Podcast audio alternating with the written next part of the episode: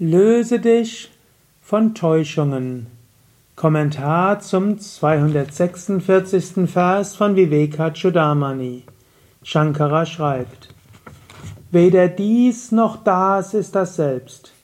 So wie die Schlange als Seil oder wie Träume für wahr gehalten werden, sind sie nicht real, sondern nur das Ergebnis unserer Einbildung.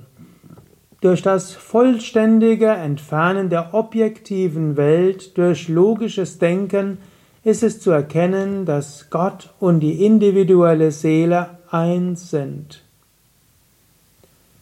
Wir sind nicht dies und nicht das. Na idam, na idam. Nicht dies, nicht dies. Immer wieder gilt es sich davon zu lösen. So ähnlich wie ein Seil wird nicht zur Schlange, selbst wenn es so aussieht. Und eine Traumwelt kommt, wird nicht wirklich physisch da sein, selbst wenn sie als wirklich erscheint. Mache dir immer wieder bewusst, na idam, na idam oder auch neti, neti. Nicht dies, nicht dies. Du magst es dir vorstellen, Kalpita, du magst dir es vorstellen, aber trotzdem wird es dadurch nicht wirklich Satyam.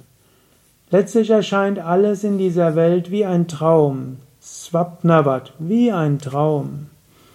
Die objektive Welt, Drishya, ist letztlich nichts anderes als wie ein Traum.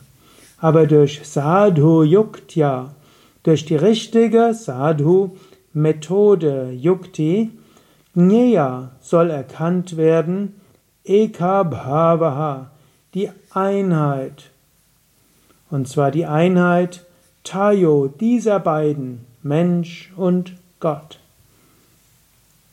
Löse dich also von Identifikationen und sei dir bewusst, in Wahrheit bist du eins mit dem Unendlichen, reines Bewusstsein. Und wann immer du einen Unterschied siehst zwischen dir und dem Göttlichen, löse es auf. Körper ist da, Psyche ist da, Welt ist da. Auf der physischen Ebene und der emotionellen Ebene gibt es Unterschiede so wie es einen Unterschied zu geben scheint zwischen dem Daumen und dem Zeigefinger.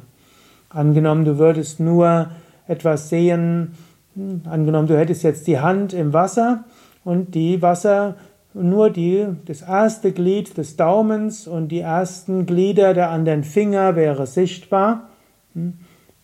Und dann würdest du letztlich, würde es so aussehen, als ob die Finger ganz unterschiedlich wären, Einzelbewusstsein hätten. Aber es erscheint nur so. In Wahrheit äh, ist jeder Finger Teil der Hand.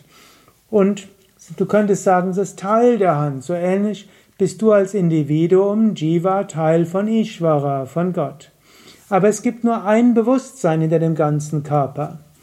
Und so ähnlich gibt es auch nur ein Bewusstsein hinter der ganzen Welt.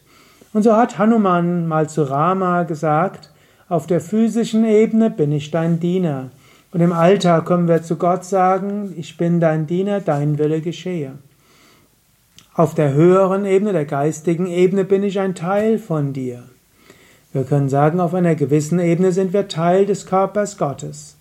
Aber auf der höchsten Ebene hat Hanuman zu Rama gesagt, bin ich du.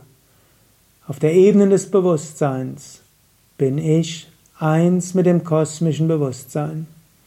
Wenn du im Alltag handelst, handle als Diener Gottes. Zwischendurch mache dir bewusst, du bist Teil Gottes. Und zwischendurch halte inne und sage jenseits von Zeit und Raum, mein wahres Bewusstsein, eins mit dem Göttlichen, Aham Brahmasmi, ich bin eins mit Brahman.